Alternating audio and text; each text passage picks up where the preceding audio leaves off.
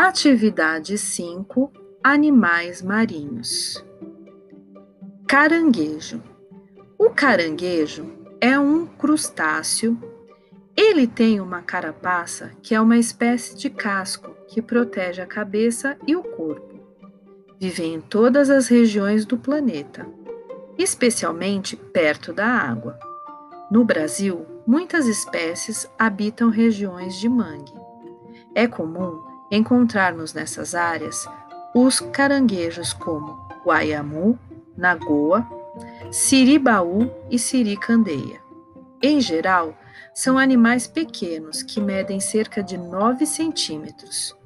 Sua alimentação inclui moluscos, tatuíras, vegetais e restos de animais mortos. Na Ilha Trindade, no Espírito Santo, há caranguejos que levam máquinas fotográficas e outros objetos dos turistas para o mar. Os machos costumam lutar entre si para conquistar a fêmea. Eles usam as pinças na briga.